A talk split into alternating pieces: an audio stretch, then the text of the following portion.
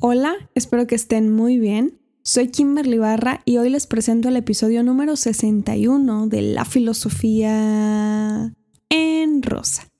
Si es la primera vez que escuchan este podcast, aquí hablo sobre filosofía como mi profesión, siempre desde mis lecturas y experiencias de vida para que vean que todas las personas podemos conocer aunque sea un poquito sobre este estudio. Y aunque vivimos diferentes contextos, podemos conocer y pensar en filosofía para abrir nuestra mente. Justo por eso elegí como tema de este episodio el exceso de autoestima. Pero antes de hablar al respecto, les comparto que pueden adquirir mi libro en lafilosofiaenrosa.com y con mucho gusto les enviaré su ejemplar firmado. Ahora sí, vamos al episodio de hoy para platicar un poco sobre la estima propia. ¿Qué sucede con la estima en la sociedad de hoy que demuestra sentirse tan pero tan fea que expone absolutamente todo para tener aprobación social? ¿En qué momento nos corrompimos al punto de requerir el amor de alguien más para aceptar como es nuestro rostro, nuestro cuerpo, nuestro intelecto, nuestra inteligencia, nuestras emociones?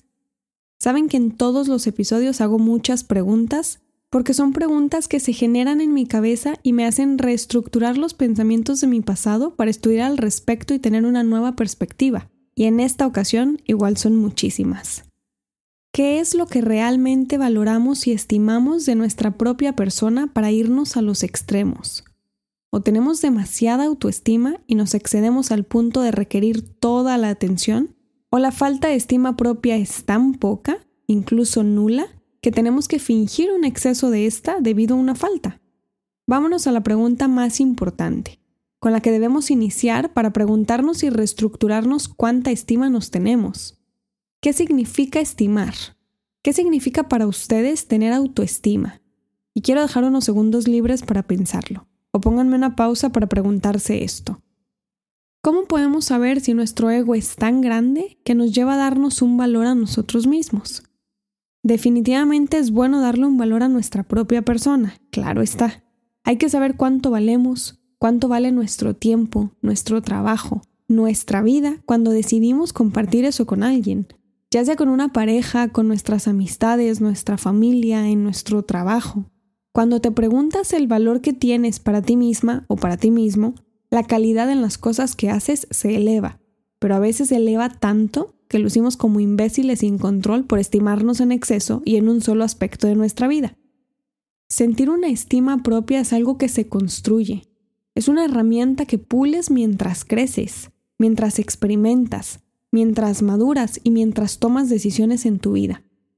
Y como todo lo que aprendemos, considerando que nacemos en ceros, la estima propia es algo que a veces tenemos desde la infancia. También es algo que a muchas personas no les inculcan a tener. Cuando digo la palabra autoestima, es muy común que pensemos en que nos guste nuestro físico o nuestro rostro. Pero la verdad es que con autoestima no me refiero únicamente a lo superficial en nosotros, sino a esto que es y que existe sin que lo veamos físicamente. La buena autoestima sale a relucir a la superficie cuando nos valoramos, independientemente de tu estatura, tu cara, tu color de piel, tu color de cabello, la forma de tus ojos. Sentir una estima propia va desde nuestra aceptación física hasta nuestra aceptación racional, mental, emocional, a la manera en la que racionalizamos la vida. Hoy por hoy considero que entre más crecen los medios masivos de comunicación, entre más crecen los discursos de aceptación y de amor propio, más nos alejamos y nos retrasamos culturalmente de una buena práctica a la estima propia, que es muy fructífera cuando la tenemos, la valoramos e intentamos equilibrar. Hace un par de años íbamos en el coche dos primas y yo. Saben que comparto algunas cosas no tan privadas de mi vida para ejemplificarles los análisis filosóficos y como esto involucra a mi familia, les pedí permiso antes para mencionarlo. Íbamos la Rumi, mi prima Italia, que pueden escuchar nuestro episodio juntas sobre psicología titulado Psicoanálisis hoy, y su hermana pequeña, mi prima Nicole. Yo iba conduciendo, Italia era copiloto, Nicole iba sentada en la parte de atrás y como adolescente nos preguntó a qué edad les gustó su cuerpo. Yo la vi por el retrovisor, volteé a ver a Italia y ella le respondió me gustó cuando dejó de importarme cómo me veían los demás. En ese momento Nicole tenía 15 años, y entiendo que estaba comenzando a notar cosas diferentes en su vida, en su físico, en sus emociones, en su racionalidad, y quería respuestas. Les comparto este momento que viví porque ese día aprendí, gracias a la Rumi, que independientemente de la autoestima que te generan en tu casa, la gente con la que creces, que se supone que debe darte las herramientas para sobrevivir en el mundo, tiene que llegar un punto en la vida donde requerimos formarnos una buena autoestima por nuestra propia cuenta, aunque nadie nos haya enseñado a querernos. El aprecio propio, la estima propia, el amor propio va muchísimo más allá de publicar tus estrías y celulitis en redes sociales y decirle al mundo que te amas así como eres. La estima se saca cuando te valoras y no permites que otra persona pase por encima de ese cariño que te tienes. Autoestima es no perder la dignidad, es valorar el cuerpo que tienes, la cara que tienes, la sapiencia que tienes, las acciones que tomas con la racionalidad que tienes, la manera en la que procesas tus emociones en cualquier circunstancia de la vida. La autoestima nace de lo más hondo que tenemos. No tiene forma física, no es una figura completa, no tiene un color o un olor. La estima propia es un valor que cuando no te enseñan en tu casa, puedes crearlo por tu propia cuenta. Se requiere muchísimo para superar una serie de traumas y problemas que venimos arrastrando desde la infancia. Yo lo sé. Para eso podemos tomar terapia. Pero jamás, por favor, jamás consideren que es muy tarde para apreciar a la persona que son el día de hoy. Actualmente no trabajamos en formarnos una buena autoestima. Este episodio lo titulé Autoestima en exceso porque a la edad que tengo, con la cantidad de personas que he conocido, jamás he logrado hacer una amistad con alguien que se exceda en autoestima. Porque donde parece que todo sobra, yo observo falta, ausencia, muchas ganas de ser una persona observada por otros para existir. Me da igual si eso es bueno o malo. Prefiero interrogarme al respecto. La problemática que observo es que la mayoría de las personas ni siquiera logra darse cuenta de la gran falta de criterio, de valor a nuestra propia persona, y es mucho más fácil no querer formarnos una buena autoestima o creer que tenemos demasiada cuando lo existente es una adoración fatal, ciega, algo superficial y vano. Cuando tienes una buena autoestima es innecesario hacerlo público, Así como no requieres opiniones sobre tus decisiones personales, sobre tus atuendos, sobre cómo te arreglas el cabello, el rostro, qué trabajo tomas, qué ropa usas, nada que tenga que ver únicamente con tu persona, tampoco consideras necesario decirle al mundo la bella persona que eres por dentro y por fuera.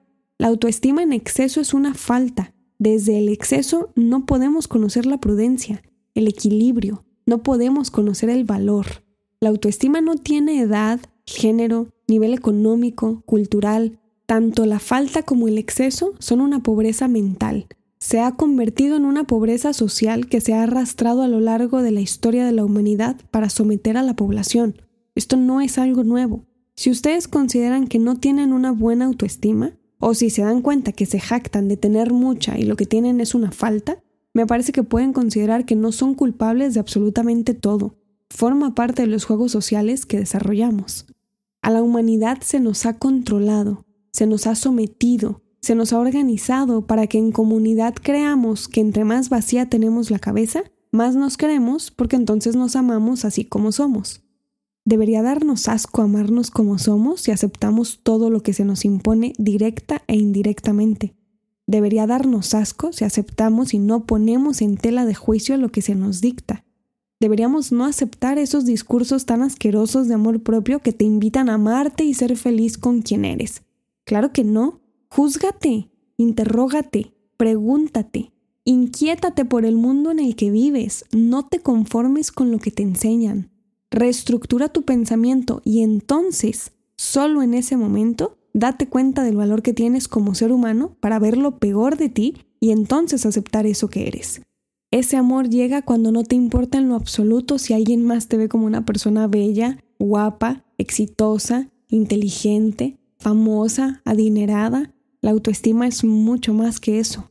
Esto va más lejos de amarnos físicamente. Es dar el trago amargo a la vida, dar la bocanada de aire que nos duele, que nos cuesta. Es vernos al espejo y desnudar nuestra mirada para comprender que somos una perspectiva en el mundo y vamos al mismo fin absolutamente todos. Ahí pueden hacer una buena autoestima. Terminaré el episodio 61 con esto. Muchísimas gracias por escucharlo.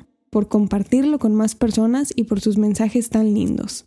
Si quieren adquirir mi libro, mis cursos o mis talleres, pueden hacerlo en lafilosofiaenrosa.com o en las redes sociales Instagram, Facebook y Twitter con el nombre del canal. Saben que pronto habrá un nuevo episodio con un nuevo tema para compartirles la filosofía como a mí me gusta. Soy Kimberly Barra y esto es La Filosofía en Rosa.